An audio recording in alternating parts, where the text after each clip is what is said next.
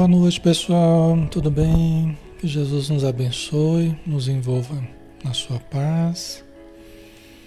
Estamos juntos novamente, né? Graças a Deus. Deixa eu ver como é que tá o som aqui.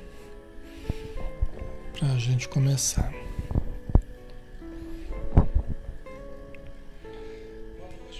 Ok, já deu para ver que tá, tá tudo certinho, né? Graças a Deus. Um grande abraço a todos que estão chegando, sejam bem-vindos, tá? Novamente, uma satisfação estar com vocês. E vamos em frente, né? Vamos estudar. Deixa eu preparar aqui para a gente começar, então, fazendo nossa prece, né? E vamos lá. Vamos fechar os olhos, então, e vamos abrir o coração, vamos nos interiorizar, relaxando o corpo, tranquilizando a alma acalmando as emoções, silenciando o pensamento, acalmando a mente.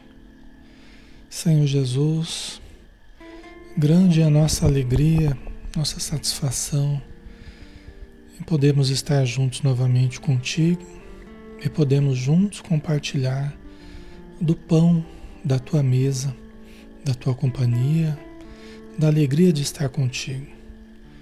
E junto conosco está, estão os nossos irmãos encarnados e desencarnados, que também compartilham da tua mesa, do pão da alegria, do pão da fé, da esperança, do amor, que vertem dos teus lábios, do teu coração, dos teus olhos, nas tuas mãos de caridade, que nos afagam carinhosamente, que nos abraçam ternamente que nos cuidam delicadamente, amorosamente.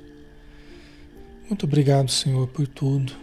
Obrigado por, pela semana que já está terminando e todas as oportunidades que tivemos de estudar contigo. Todos os momentos em que fomos acompanhados, fomos protegidos, fomos orientados pela espiritualidade. Em teu nome, em nome do Pai. Obrigado, Senhor, por estarmos numa coletividade de amigos dos dois planos para juntos nos fortalecermos. Que essa paz, que essa luz, que esse amor possa se irradiar sobre todos os sofredores, sejam na matéria, sejam no plano espiritual, todos que estão doentes, todos que estão se recuperando, todos que desencarnaram, que recebam neste momento a radiância da tua luz a recair sobre cada um, em forma de pétalas de rosas perfumadas, sublimadas, porque vertem do plano maior, vertem do teu coração em direção a toda a humanidade necessitada. Envolva o nosso planeta azul, Senhor, na radiância do teu amor e da tua paz. Que assim seja.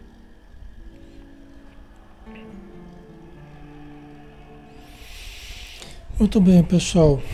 Sejam bem-vindos. Boa noite a todos. Vamos começar, né? Nosso estudo. Todos os dias a gente está aqui de segunda a sábado, às 20 horas. Meu nome é Alexandre Xavier de Camargo. E a gente está numa página espírita, né? Espiritismo Brasil Chico Xavier, que nos permite fazer os estudos espíritas aqui, né? É ao mesmo tempo um estudo e é um tratamento né? porque o Espiritismo é profundamente terapêutico. Então, todos nós estamos em tratamento, todos nós estamos sob os cuidados da espiritualidade sempre. Né? Então, vamos aproveitar, né? vamos manter o pensamento elevado, né? vamos ter fé, né? vamos aproveitar para absorver dessa ajuda que nos é trazida. Né? Todos os problemas que a gente está vivendo serão resolvidos, cada um a seu tempo, né? cada um de uma forma específica. E quanto mais a gente procura se desligar desses problemas, né? para nos ligarmos às soluções que já estão em torno de nós, nós podemos intuí-las, né? então ajuda para que a gente resolva. Tá? Então vamos lá, né? É, todo sábado a gente tem o estudo do livro Ação e Reação, de André Luiz, através de Francisco Cândido Xavier. Né? Então nós estamos ainda no capítulo Entendimento, junto com, com o Hilário, o André Luiz, o Silas, né, que é o instrutor, o Clarindo e o Leonel, que são dois obsessores que estão em processo de renovação, processo de aprendizado, né? E aí o, nessa conversa entre o Clarindo, o Leonel, o Silas, o, o Silas, né, com o André Luiz e o Hilário, né? O Silas estava falando para motivar o Clarindo e o Leonel, porque estão preparando a reencarnação deles, né? É, o Silas estava falando que ele tinha agora a sede de aprender e servir. Por mais que ele tenha errado, né? a gente viu a, a história do Silas, que é uma história dramática, né? os erros que ele cometeu. Então. Mas agora, no plano espiritual, ele tem a sede de aprender e servir. Né? Para demandar o campo humano com os melhores valores do espírito, que se lhe exprimiriam na mente, quando encarnado em forma de tendência e facilidade na chamada vocação inata. Ele estava explicando isso, aqui foi o último que a gente analisou, né? Ele estava explicando como ele pretende ser médico novamente no planeta, né?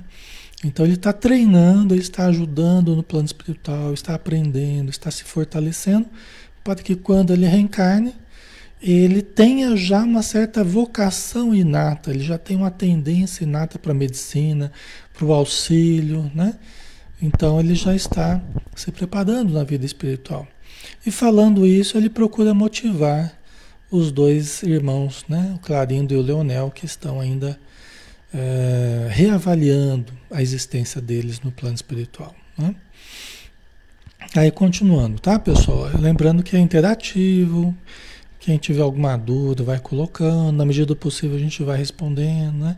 Às vezes a gente consegue responder depois, tá? Então vamos lá. Os dois irmãos, sabiamente tocados pela palavra do amigo que lhes ganhara confiança, sentiam-se agora mais à vontade. Né? Eles estavam sendo tocados no coração. Né? As palavras do, do Silas, sabiamente pronunciadas, né? tocavam o coração deles. A confissão do assistente e o exemplo de humildade que nos fornecera, espontâneo, penetrada-lhes fundo. Né? Gente, a, a, a, ação benéfica, a ação caridosa, a ação humilde, genuinamente humilde, tem um poder que vocês não imaginam. Tem um poder incrível de mudança nas pessoas. Né? Tem um poder incrível. É aquela coisa que não é espalhafatosa, não é forçada, não é, né? é espontânea, é verdadeira, né? é a expressão do bem verdadeiro, simples, mas muito poderoso. Né? A gente está vendo aqui o Silas, né? Você vê a história dele, dita com o coração, ele se abrindo, né? dando de si, né? se expondo até né? para pessoas que não eram pessoas propriamente da relação dele, do contato dele, mas ele se expondo de uma forma humilde, conquistou o Clarindo e o Leonel. Né? Às vezes mães né, ficam lá com dificuldade com os filhos, e os filhos não obedecem, os filhos não, não ajudam, os filhos, né? Mas a ação ao longo do tempo, do exemplo da mãe, do exemplo do pai, né? Aquela ação positiva, muitas vezes até silenciosa, humilde, genuinamente humilde, né? É, muitas vezes não dá um resultado imediato, né? Muitas vezes não causa um resultado imediato, mas tem um imenso poder ao longo do tempo.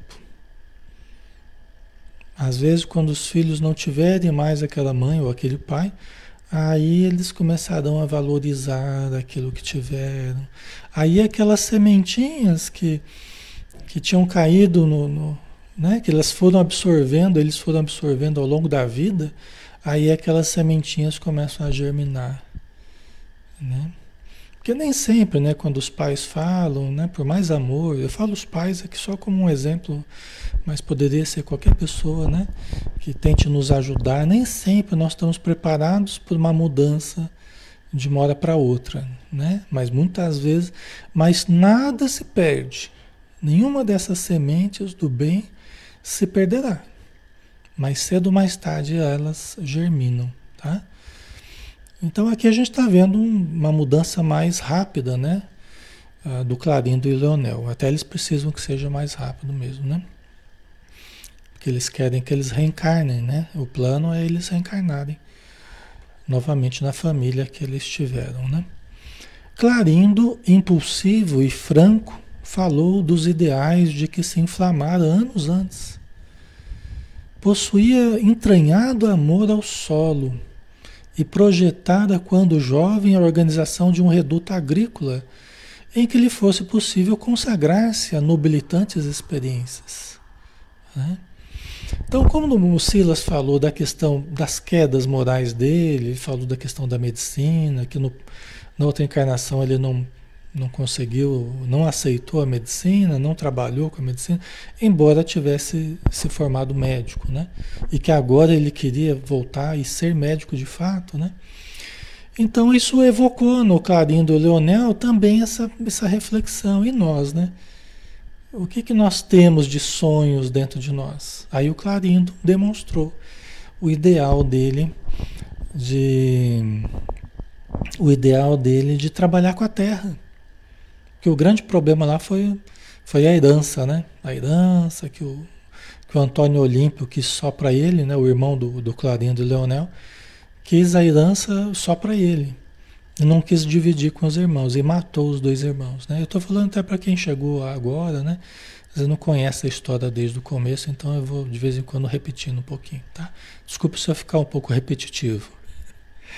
Mas então o Clarindo e o Leonel foram assassinados pelo irmão, né? Pelo Antônio Olímpio.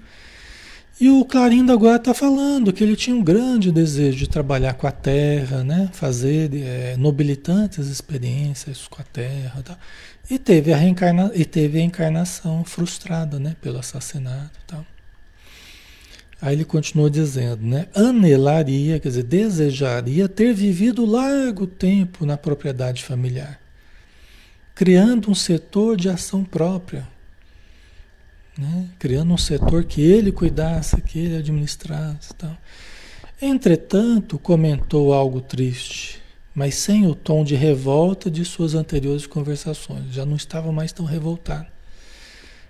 É, a criminosa decisão de Antônio Olímpio aniquilar ali os sonhos.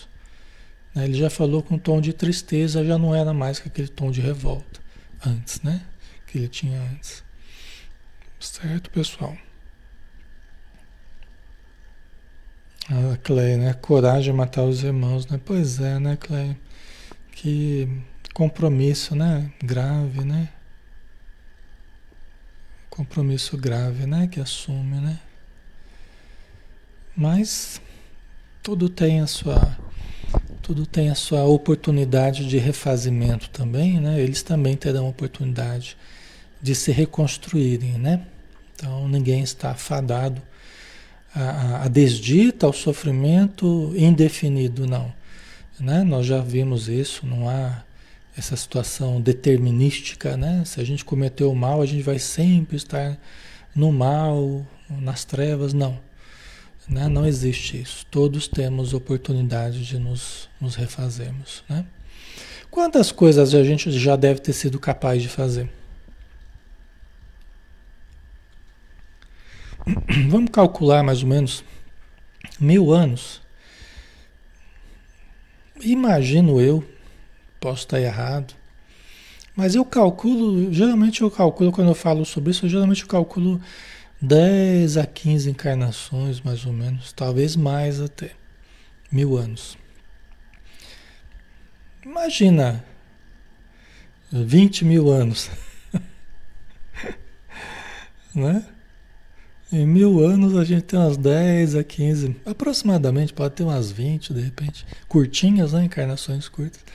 Você já imagina, você imaginaram quantas encarnações a gente já teve, pessoal? Quantas encarnações? Agora imagina o que, que a gente já pode ter feito. Imagina quantos erros a gente já deve ter cometido. Não é? Então, a gente já deve ter pintado e bordado já né?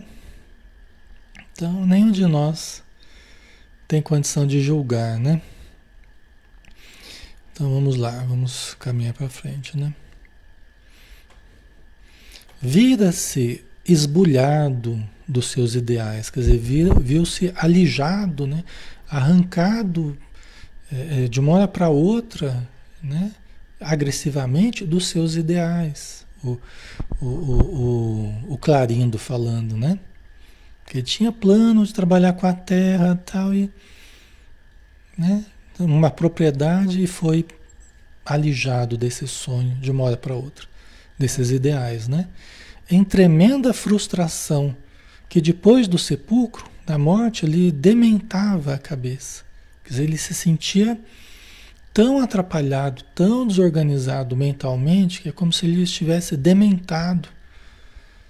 Às vezes o, o, o trauma da situação é tão grande, é tão forte, que a pessoa fica mesmo como que um alienado no plano espiritual. Ele fica com a mente fixada na vingança, fixada no mal, no mal que sofreu e no mal que quer fazer na vingança. É terrível, né? Às vezes o trauma é tão grande. O que é um trauma? Trauma é um, são estímulos, às vezes, tão fortes e tanta coisa que a gente não conseguiu é, é, é superar, a gente não conseguiu dissolver aquilo, não conseguiu trabalhar aquilo. Né? Então, ele está falando da dificuldade que foi, né? Ter os sonhos é, é frustrados assim, né? De uma hora para outra. ok. Certo? Não conseguia disposições mentais para refazer a esperança. Né? Você vê, ele não conseguia se reorganizar, ter elementos para refazer a esperança. Muitas vezes a pessoa aqui na Terra mesmo, precisa nem ter morrido. Muitas vezes ela se sente nessa situação, né? Ela, não, ela, ela cai e não consegue imaginar se levantando, não consegue se levantar. Né? Às vezes precisa da ajuda de alguém, de um grupo, de uma casa espírita, né? da religião ou, ou qualquer outro grupo que ajude a pessoa né? a se levantar. Certo? Ok.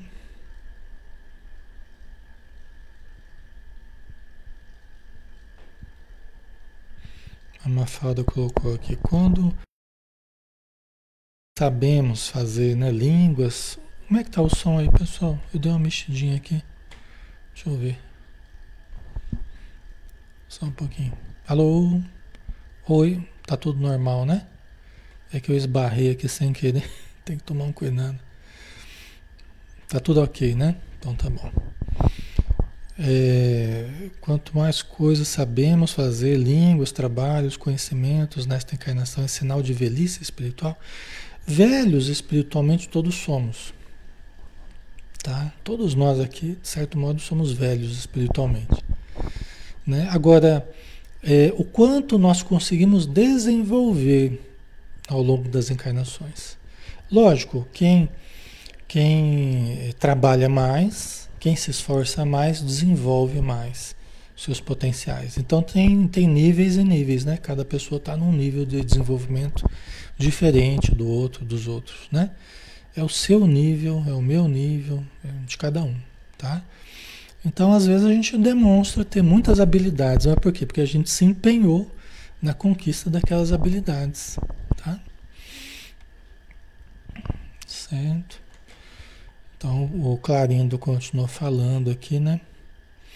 Sentia-se como o desespero em pessoa, como alguém que se identificasse irremediavelmente agrilhoado a pelourinho degradante. O pelourinho era uma estrutura, era um, como um tronco, né? Onde se aplicava a justiça, tá? socialmente. Então tinha alguns lugares né, nas cidades, nos, né, nos vilarejos, alguns lugares e algumas pessoas, algumas casas, algumas fazendas que tinham pelourinho. Né? Era, era, era permitido né, certas instituições, certos lugares terem o pelourinho, que era onde se aplicavam as penas. A princípio, isso era para ser um local de aplicação da justiça para todo mundo, né? para todos que precisassem da justiça. Mas na maioria do caso, dos casos foi usado contra os negros. Tá? Na maioria dos casos, pelo que a gente sabe, né, foi usado mais aí contra os, os negros, né, aplicação de, de punições, né, de uma forma é, arbitrária, né. Ok. Certo. Então o Clarindo está falando que ele se sentia agrilhoado a pelourinho degradante, né? E por isso desesperado, né? É, sem remédio, não sabia como remediar a situação. Tá?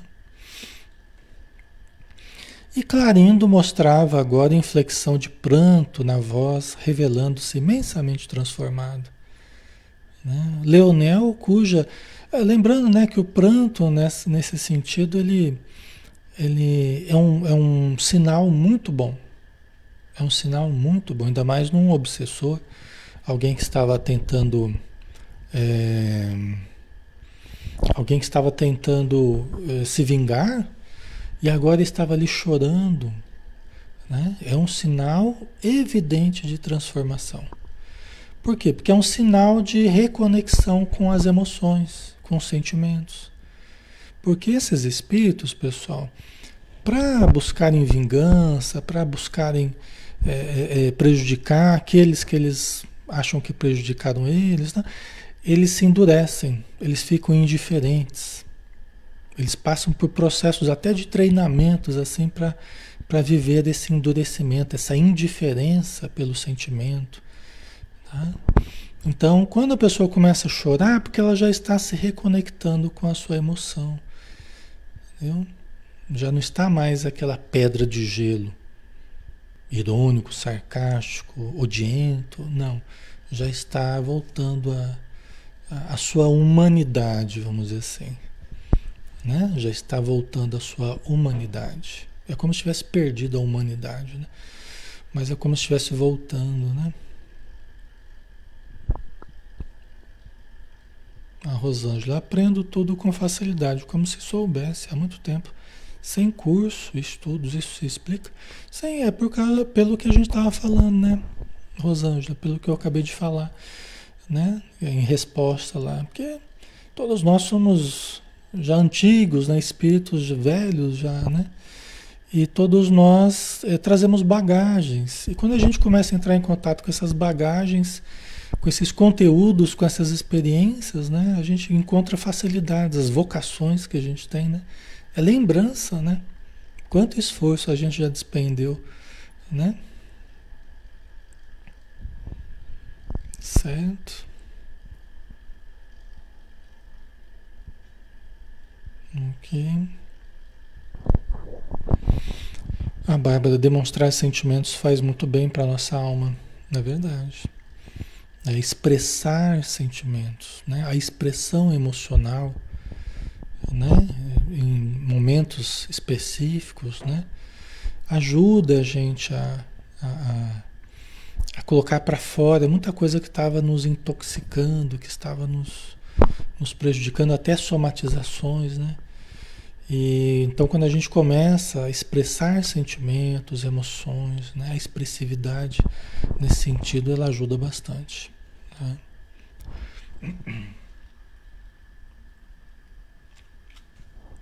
Ok. Então vamos lá, né? Vamos dar sequência. Então, o Clarindo né, mostrava agora inflexão de pranto na voz, revelando-se imensamente transformado. Leonel, o irmão dele, né, cuja inteligência refinada nos infundia cauteloso respeito. Né, eles eram mais cautelosos ainda com o Leonel, porque ele tinha uma inteligência muito refinada. Né? Então, estimulado por Silas, começou a dizer de sua inclinação para a música. Tá vendo, gente? Nós estamos tratando aqui com os dois, dois seres humanos, né? Com sonhos, com so, frustrações, com vocações, com desejos de realização. Né? Estamos tratando, a gente fala obsessor só para vocês entenderem qual é o papel que eles têm vivenciado no momento, né? Essa atitude obsessora, de vingança. Tal.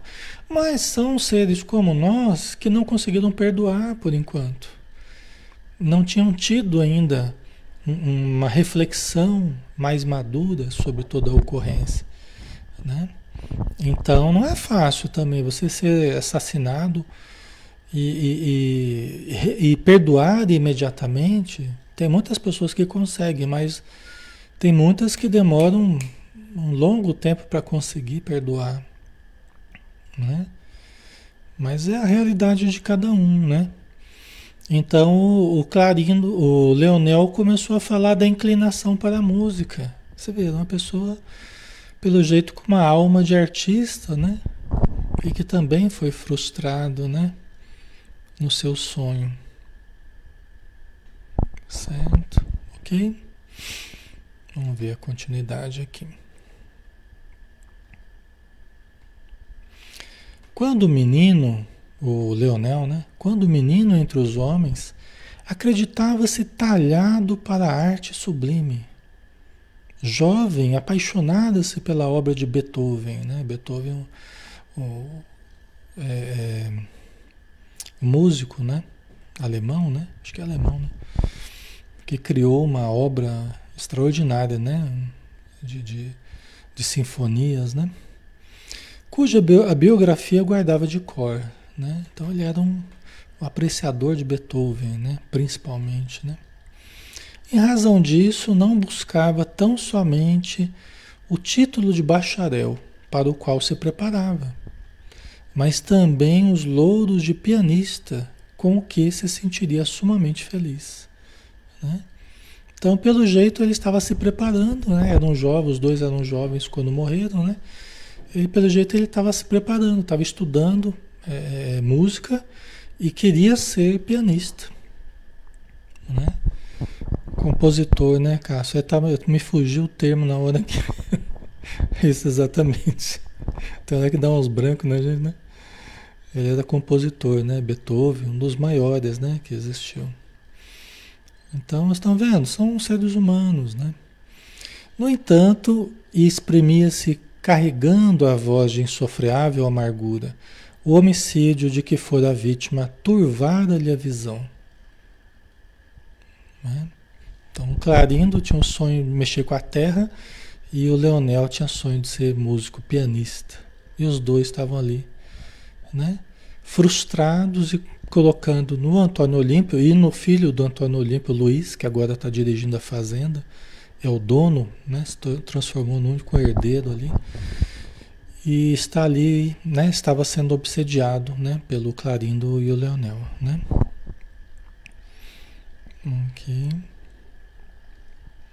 Hum.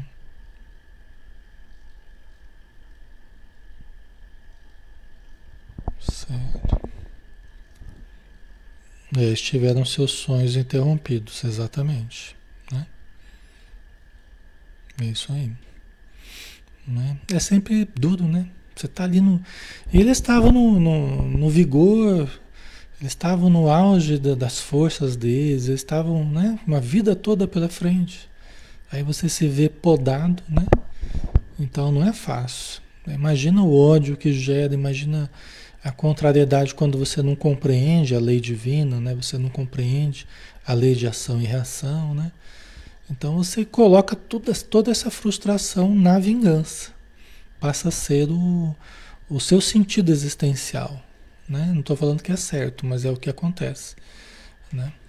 As pessoas se desorientam e colocam agora toda, toda aquela energia que estava sendo colocada na música, ou sendo colocada na terra, agora nós vamos colocar na vingança.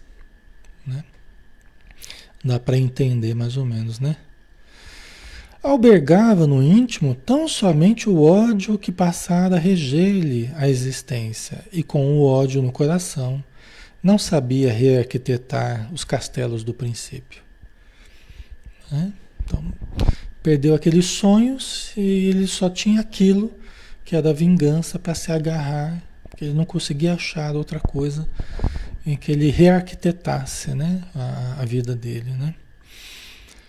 Essa é a diferença, né, pessoal? Quando a gente tem uma formação espiritual, quando a gente, desde cedo, a gente vai nas as aulinhas de evangelização, você vai recebendo orientação, vai entendendo como é que funciona. né? Depois no, nos grupos de jovens você vai entendendo como é que funciona a mecânica da justiça divina, tal. Então isso ajuda muito, né?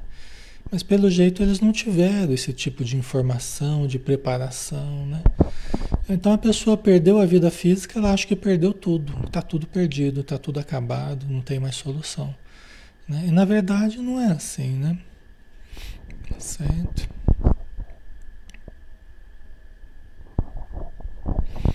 A Rosalina, este acontecimento é karma ou destino ser assassinado? As pessoas podem ter um, um, uma morte sem a participação de ninguém, né? Então, a princípio, você não tem que morrer através de alguém. Entendeu? Então a lei não, a lei nunca espera que alguém mate outra pessoa. Né? A lei não conta com o assassinato. Né? É justamente o mal há de vir. Mas ai daquele por quem venha. Né? Quer dizer, o mal que eu fiz no passado eu acabo colhendo no presente. Então o reflexo do passado ele vem. Mas ai daquele por quem venha esse mal. Entendeu? Ai daquele, porque aí ele ele acaba ele abrindo uma conta perante a justiça divina, ele abrindo um, um karma, vamos dizer assim, né? Tá? Então muita gente morre de acidente, né? Que, que fatalidades que ocorrem, né? Muitas pessoas morrem sem que alguém exatamente tenha sido culpado, né? E tenha que se comprometer com a justiça divina, entendeu? Mas outros casos a pessoa acaba participando e acaba se comprometendo, assumindo responsabilidades, tá? Que vai ter que também saudar no tempo oportuno, tá? Certo? Ok. Leonel fez longa pausa e acentuou com agradável surpresa para nós, né, o André Luiz falando. Entretanto, em nossos contatos pessoais nos últimos dias, o Leonel falando, começo a perceber que se tivermos a experiência física ceifada, né, se eles morreram de uma forma assim precoce, de uma forma são jovens ainda, em plena juventude do corpo, indubitavelmente possuíamos débitos que justificavam provação assim tão rude. Você vê que coisa, né? Ele não tinha essa formação, ele não tinha essa informação, mas a convivência ali com Silas e as histórias que o Silas foi contando, ele começou, pessoa inteligente que é, ele começou a, pô, mas então no nosso caso, para a gente ter sofrido essa prova tão rude, devia ter alguma coisa que a gente estava pagando também. Né? Ele já começou a entender o raciocínio. E nós precisamos entender isso também aqui na, na nossa vida, né? Às vezes a gente está passando por dificuldades rudes, provas difíceis, pesadas, nós temos que também analisar, puxa, deve ter uma justiça aí agindo, deve ter alguma coisa que eu fiz, né, que está me prendendo a situações muito difíceis, muito duras, né? Certo, pessoal? Então é no raciocínio correto, né? E, o, e, os espíritos amigos estavam até surpresos de, de ouvir ele falando isso, né? Aí ele continuou, o Leonel continuou dizendo: embora isso não exima Antônio Olímpio, o irmão ingrato, da culpa que carrega, esposando a responsabilidade do horrível assassínio com que nos precipitou nas sombras. Então ele entendeu perfeitamente, o Leonel compreendeu perfeitamente. Ele falou assim: olha eu, agora a gente percebe que provavelmente nós estávamos pagando uma dívida, né? Para acontecer isso, mas também a gente percebe que o Antônio Olímpio, nosso irmão ingrato, né? ele se responsabilizou horrivelmente pelo assassínio. Quer dizer, é um problema que ele criou para ele. Entendeu? É a justiça divina, né? Ninguém vai fugir dessa justiça. Pode passar uma encarnação, duas, três, uma hora, nós vamos arcar né, com o resultado tá, das nossas atitudes. Certo, pessoal? Vocês estão entendendo? Então a gente falar que quem passou pela dificuldade estava pagando certos não é Não é justificar o erro do outro, do assassino, do, da pessoa que fez o mal. Não. É que uma coisa não exclui a outra. Né? Se você passou por uma aprovação, passou porque você, você precisava passar por aquilo. Ah, mas e quem fez eu passar? Bom, quem fez, ele se comprometeu. Ele vai ter que também né, sofrer das consequências disso na hora certa, não é a hora que a gente quer. Não é fazer justiça com as próprias mãos, não é assumir uma atitude justiceira. Não é isso. Tudo que a gente faz, em primeiro lugar, a Vilani perguntou, fica arquivado? Em primeiro lugar, a gente fere a nossa própria consciência. Em primeiro lugar. A gente, quando a gente comete uma infração, não matarás, não roubarás, não cometerás adultério, não, né? não quererás o que é do outro, honrar pai e mãe, aquela história toda, né? E muito mais que a gente pode cair, a gente pode errar. Quando a gente compromete a nossa consciência, em primeiro lugar, nós lesamos, é uma lesão consciencial. É uma lesão na nossa consciência, em primeiro lugar. Certo? Ok? Em segundo lugar, a, a, depois dessa lesão consciencial, nós temos um desequilíbrio energético no perispírito. Então, nós vamos ter manchas, vamos ter lesões perispirituais. Nós vamos criar, então, se você matou alguém, deu uma facada, um tiro no coração, você lesou sua consciência, lesou a área do seu coração. Você vai ter uma mancha ali na área do seu coração, o mal que você fez para alguém. Entendeu? Como é que é a justiça divina? Por isso que ela nunca vai falhar. Por isso que ela nunca vai, vai estar imperfeita. Porque tudo que a gente faz, nós mesmos registramos. Né? A nossa mente, o espírito que somos, a nossa memória, né? a nossa consciência, o nosso perispírito. E daí podemos renascer com um problema no coração, né? passando pela prova, né? o mal que a gente fez para alguém nessa área e qualquer outra área. Se eu usei o braço para matar, para torturar, para fazer alguma coisa assim, eu posso vir com o braço atrofiado, eu posso vir com problemas graves articulares, dores terríveis. Tá? Eu estou falando isso só para dar uma, um exemplo, não quer dizer que todo mundo que tem braço, dor no braço é porque matou alguém, não é isso, tá? Mas eu estou dando um exemplo do que pode ocorrer em termos de, de, de reação aí, né? No corpo, tá? Certo, pessoal? Ok?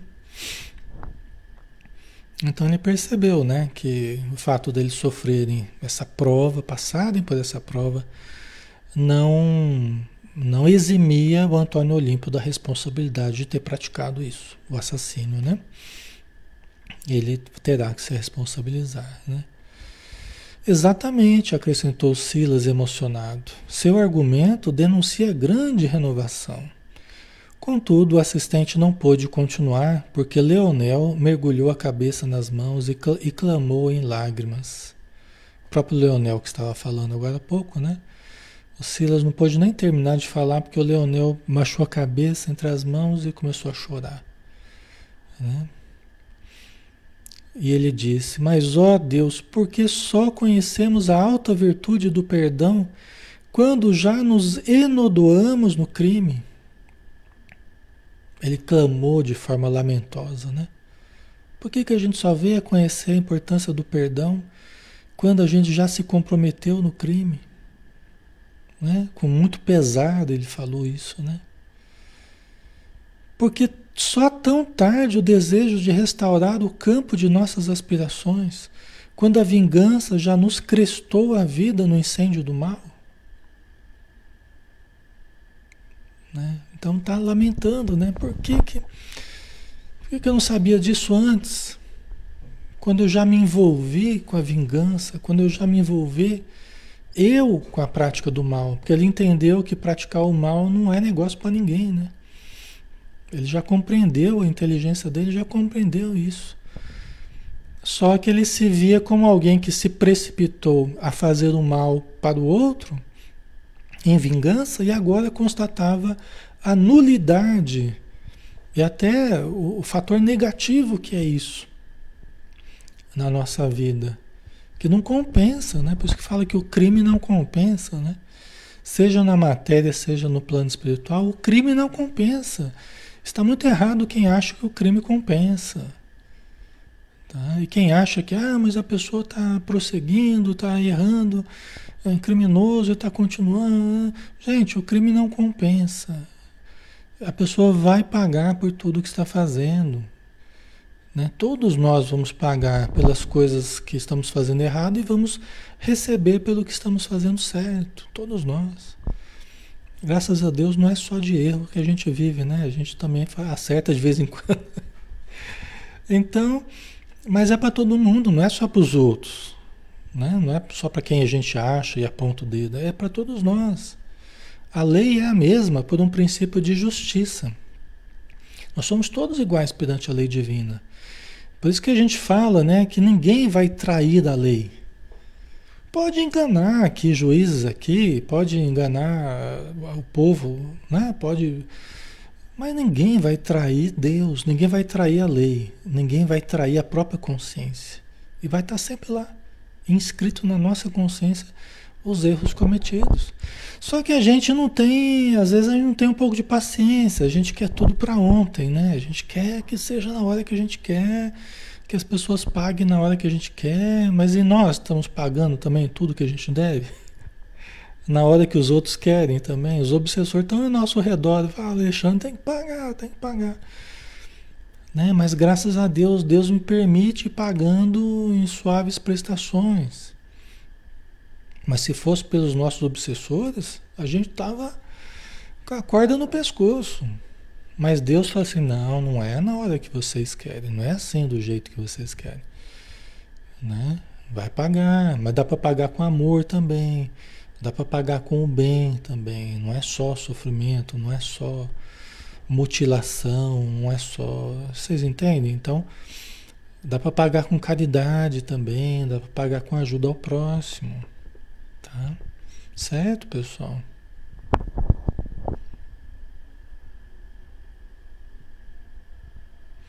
O Diego colocou aqui, Alexandre, é verdade que os médiums atraem mais inimigos do passado justamente para reparar nesta vida? Olha, eu não tenho elementos para dizer, Diego, assim, que o médium atrai mais inimigos. Eu não, não vejo assim. Eu não vejo. É um, é um modo de pensar que não, não, não justifica assim. O que acontece é que o médium ele tem recursos mais evidentes, mais claros para auxiliar determinados espíritos. E isso talvez possa fazer parecer que ele está sofrendo mais assédio do que os outros. Não, não é. Entendeu? É que ele tem recursos para perceber que tem esse, aquele perto dele, ele ouve, ele vê, ele atende nas reuniões mediúnicas. Então pode dar essa impressão, o médium atrai espíritos sofredores. Não, não é, não é exatamente assim, né? Ah, muita gente acaba sofrendo a influência de espíritos obsessores, só que ela não tem uma mediunidade tão aguçada. E às vezes isso é um problema até, porque a pessoa não tem uma, ela não percebe o que está ocorrendo né? Às vezes começa até a somatizar e também os médicos não entendem por que está dando tanto problema na pessoa. E às vezes é porque tem presenças ali que, embora ela não seja médium ostensiva, embora ela não, nem leve isso em consideração, às vezes ela já está sofrendo um assédio vigoroso. Entendeu? Então não vejo exatamente assim. Agora o médium pode, pode ajudar muito, muitas pessoas, não apenas aqueles que têm ligação com, com o médium do passado, né? Mas pode ajudar muitos até é, que vêm à casa espírita pedindo socorro tal. E isso é uma honra, a gente poder ajudar as pessoas que estão precisando de ajuda é uma, é uma honra, é uma satisfação. Né? Se a gente souber aproveitar isso, a gente pode avançar muito. Tá? Ok? Certo.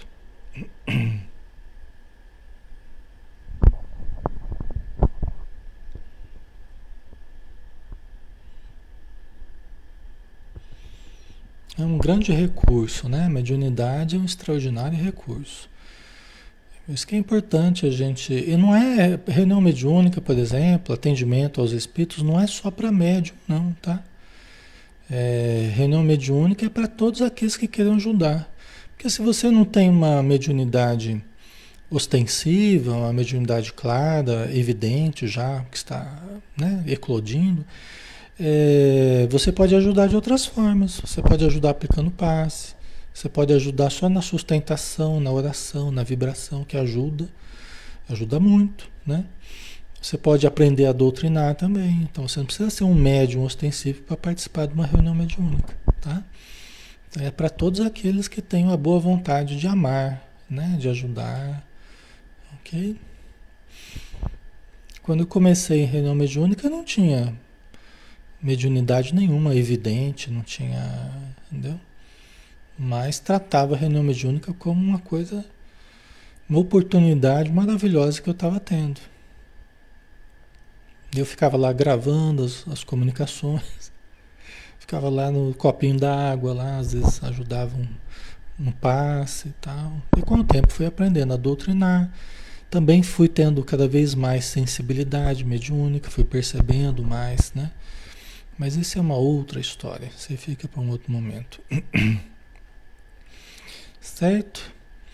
Enquanto Clarindo lhe acompanhava a explosão de dor e remorso, com sinais de aprovação, Clarindo, né, o Leonel falando e o Clarindo aprovando com a cabeça, né? E Silas o acolhia generoso, de encontro ao peito. Pressentimos que Leonel se reportava à morte de Alzira, debaixo da obsessão que, sem dúvida, ele e o irmão haviam comandado. Então, o que, que o, o André Luiz percebeu naquele momento, né, que o Leonel estava assim tão emotivo e estava ali nos braços, o Silas estava abraçando ele, né, amparando ele, o Clarindo também estava aprovando o que o Leonel estava falando, né, eles estavam sentindo já um remorso, né. Por quê? Porque quando eles foram assassinados pela, pela atitude lá do, do irmão deles, o Antônio Olímpio, eles ficaram na fazenda revoltados, né? Porque ficaram sabendo o que, que tinha ocorrido de verdade. O irmão deles herdou toda a herança. Eles ficaram revoltados ali na fazenda mesmo. E o irmão dele, o Antônio Olímpio, casou-se né, com a Alzira. A Alzira a gente já viu no, no livro, no começo, né? E aí, é, certamente a Alzira passou por essa prova, ela também devia ter as, as dívidas dela, ela entrou numa obsessão terrível. Os dois passaram a obsediar a Alzira. Certamente porque ela demonstrou maior suscetibilidade à influência. Talvez ela fosse uma médium potencial, né? E de certo eles encontraram mais facilidade de influenciá-la do que o próprio Antônio Olímpio. É, acontece isso, né? Até por uma questão kármica, às vezes a pessoa ela, certa entidade ela tem uma, uma facilidade de nos influenciar. Por quê? Porque nós temos a tomadinha certa para ela colocar o plugzinho dela, para a entidade nos, nos dominar, nos influenciar. Né? E ela acabou se matando no lago, no mesmo lago onde eles morreram. Né? Então eles induziram a Alzira ao suicídio. Tá? Certo? Então agora que eles perceberam toda a história, que eles estão entendendo a lei de causa e efeito, agora eles estão, meu Deus, por que, que a gente não perdoou? Por que, que a gente foi matar a Zira? Entendeu? Esse é o resultado do, do ódio, né? É a frustração, né? É a frustração de você ver né? Que pessoas que não, não precisavam ter passado por aquilo, né? Lógico, a Alzira devia ter os débitos dela, né? Nós não entramos por aí porque iria prolongar muito a história, né? Então nem o André Luiz não contou, eles não entraram nesse, nesse aspecto, né? Mas agora ele se penalizava, né? O Clarindo e o Leonel, eles se penalizavam por terem matado a Alzira, né?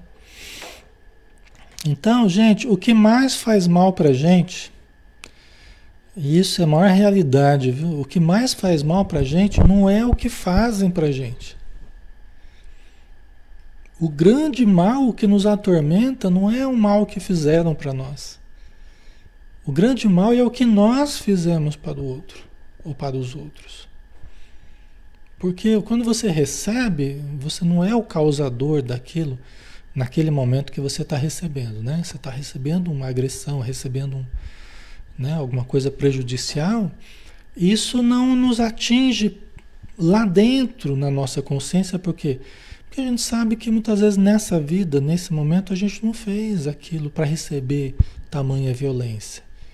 Então, aquilo nos mantém mais equilibrados, se nós soubermos lidar, né? perdoar e tal. Agora, quando nós fazemos o mal, ah, aí a situação é diferente. Aí a situação dói fundo. Aí a situação é terrível. Entendeu? Que é a consciência culpada. Tá? Então, o mal que me fazem não é o que me faz mal. O mal que me faz mal é o mal que eu faço, porque eu me torno uma pessoa má. Né? A gente acaba sendo aquilo que a gente faz. Certo? Ok, pessoal? Faz sentido para vocês?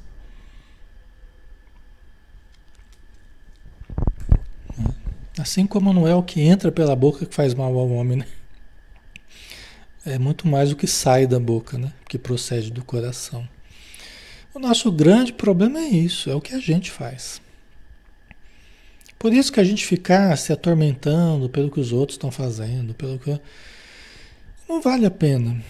Não vale a pena. O importante é a gente olhar para a gente falar o que eu estou fazendo da minha vida. Se eu ficar me vinculando muito ao erro, suposto erro dos outros, aí eu acabo com a minha vida.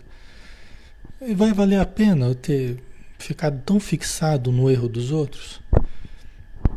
Mesmo sob a justificativa de corrigir o outro, a gente quer ser a palma, palmatória da, do mundo, a gente quer corrigir. Né? Deus nos atribuiu isso, né? Ok? Então, assim, nós precisamos olhar para nós e vermos o que nós estamos fazendo com a nossa vida. Né? Nós estamos nos amando, nós estamos nos cuidando, nos preservando, preservando a nossa saúde, ou nós estamos nos destruindo a pretexto de mudar o outro. É isso que os obsessores fazem, eles meio que se consomem. Eu já ouvi quantas e quantas vezes o obsessor fala assim, mas eu não vou sair de perto daquele canalha lá, porque eu não vou deixar ele fazer isso com mais ninguém que ele fez comigo, não sei o quê. E fica lá como se fosse uma sentinela vigilante para não deixar o outro errar. Não quero que ele faça mais como ninguém o que ele fez comigo.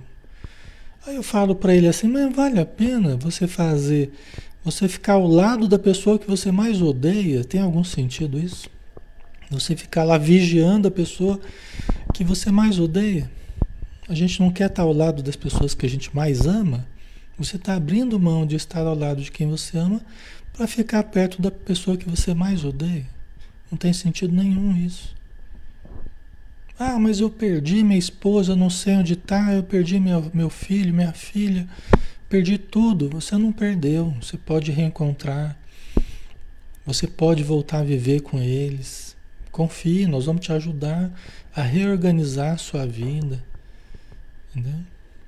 É assim que a gente vai conversando com esses espíritos, né? argumentando em cima da verdade. Não tem nada acabado. Ah, mas e ele? Ele, não, ele tem que pagar, eu vou ficar perto. Mas ele vai pagar independente de você ficar perto dele.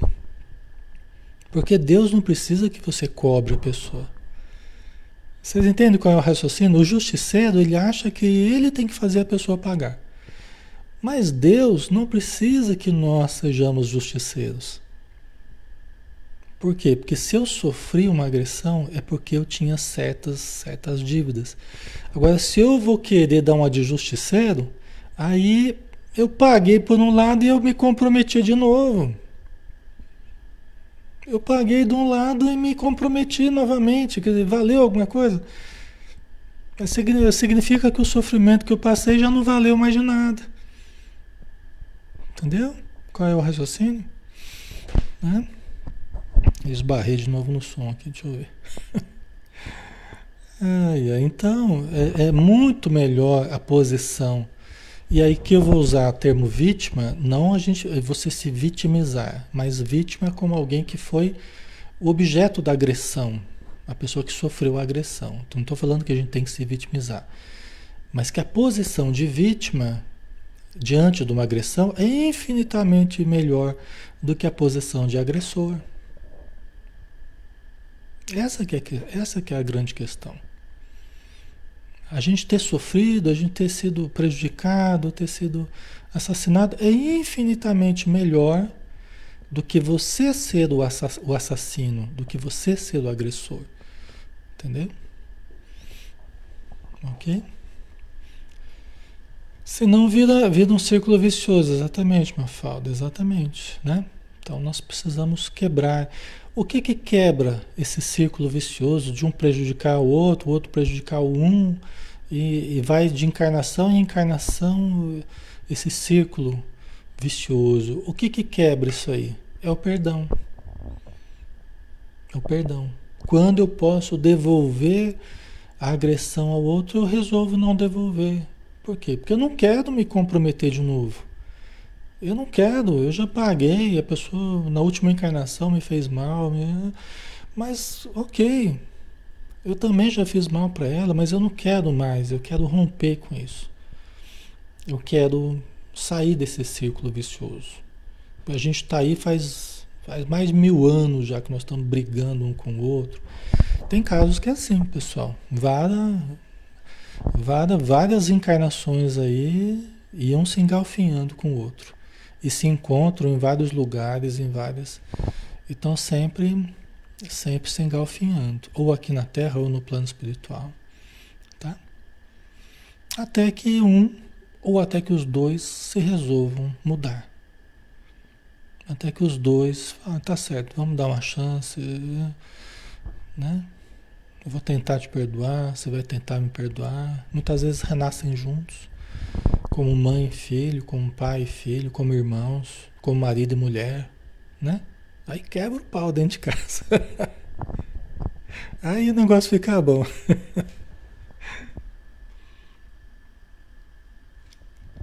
Vai ter dificuldade, né? Qualquer uma dessas situações irão, existirão dificuldades, inevitavelmente, né? Mas nós vamos tentando tratar com amor, vamos tentando vamos tentando perdoar cada dia, né? Porque é fácil, você vai, ah, eu perdoo. Tá, mas vamos lá, é uma vida inteira, é cada dia. É o outro pisando na bola e você perdoando, é o outro agressivo e você perdoando, é o outro, né? Criando situações e você perdoando. Aí que a gente vai reafirmando aquele perdão, né? Que a gente está tentando conceder e, e tentando receber do outro também, tá? Às vezes é mais de uma encarnação para ir desfazendo esse ódio todo, né? Então o Leonel ele lamentava profundamente agora, né, o que eles fizeram para a Alzira, né?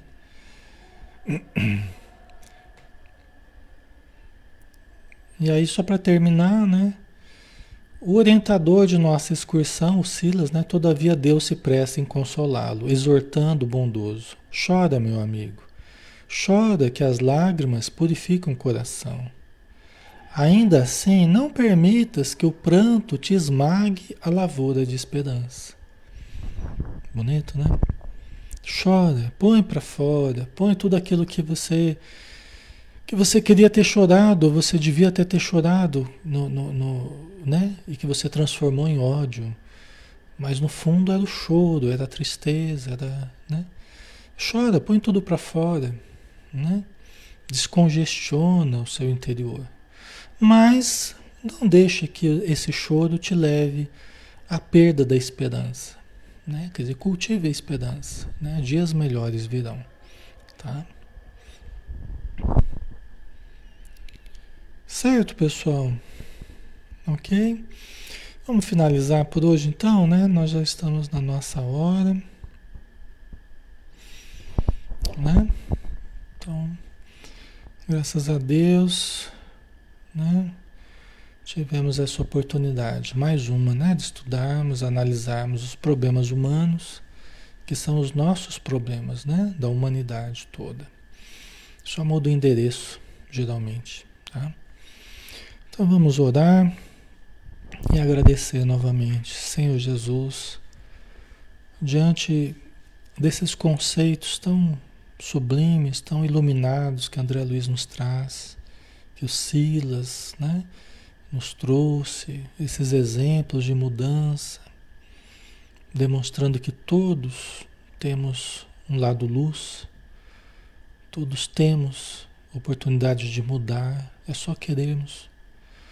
E nós pedimos a tantos irmãos que estão nos acompanhando neste momento, tantos espíritos que estão nos acompanhando, estejam lúcidos ou não da sua condição espiritual, mas que todos que estão sentindo esse sofrimento, que todos que estão desorientados, às vezes sofreram alguma agressão, não conseguiram perdoar, que aproveitem esse momento.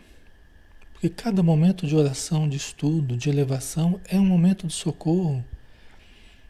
E em qualquer momento nós podemos pedir, Senhor Jesus, me ajude.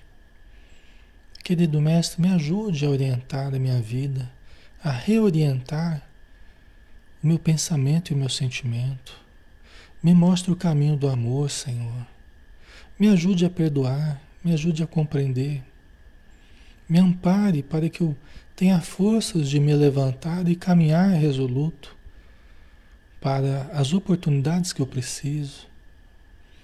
Ajuda-me, Senhor, para que eu possa ver aquele familiar querido que está aqui tentando me ajudar, que eu possa enxergá-lo depois de um longo tempo, que eu possa sentir o afago de uma mãe, de um pai, de um irmão, de um filho, que eu ame, que me ama, para que eu possa recobrar a esperança. Ajuda o meu corpo, Senhor, meu corpo que dói, meu corpo que está dilacerado pela morte, pelo acidente, pela agressão. Me ajude a encontrar o tratamento espiritual que eu preciso, os médicos que eu preciso, os enfermeiros, o remédio que alivia. Me ampara, Senhor. Me ajuda para que eu possa sentir novamente a esperança. E obrigado por tudo, Senhor. Envolva os nossos irmãos, encarnados e desencarnados, no auxílio de que necessitam preserva-nos na tua paz. Que assim seja.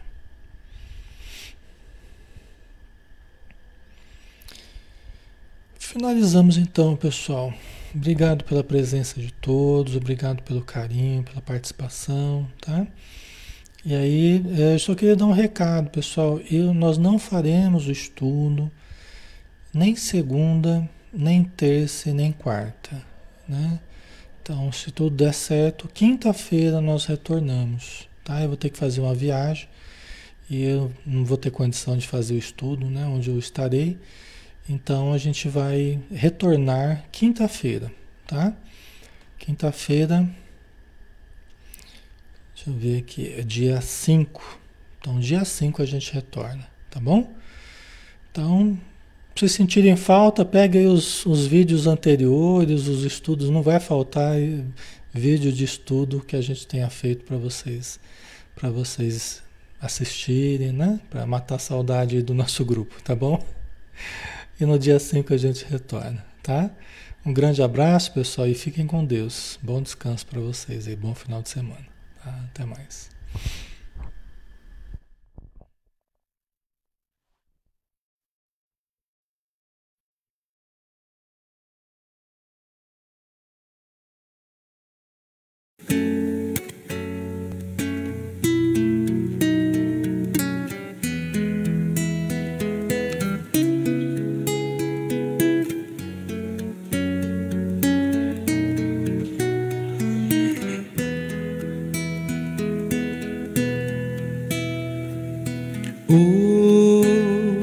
Hoje eu estou tão em paz comigo, parece até que não faz sentido o que eu tenho chorado, o que eu tenho sofrido.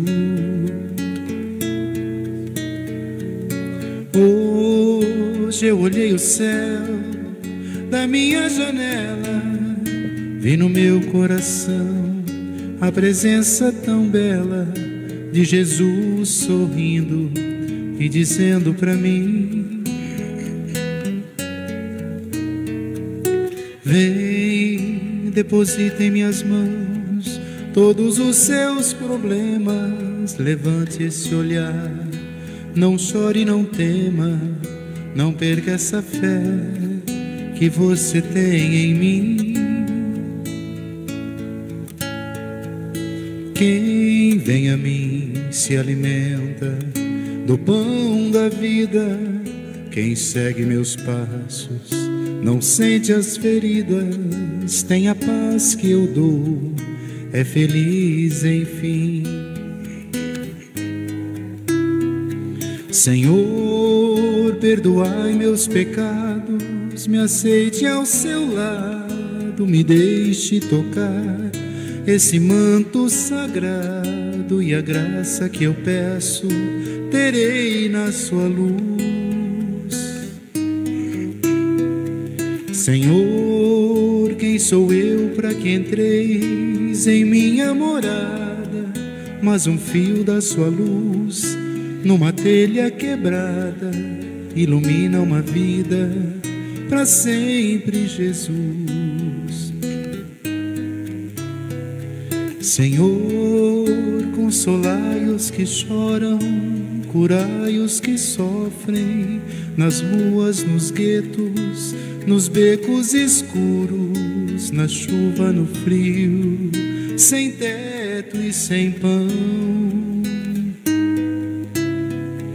Piedade daqueles que pensam que a felicidade é riqueza, o poder Ser feliz na verdade é quem tem Jesus dentro do coração.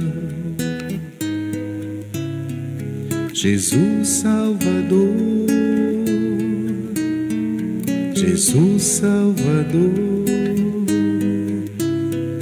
Jesus Salvador, para sempre Jesus.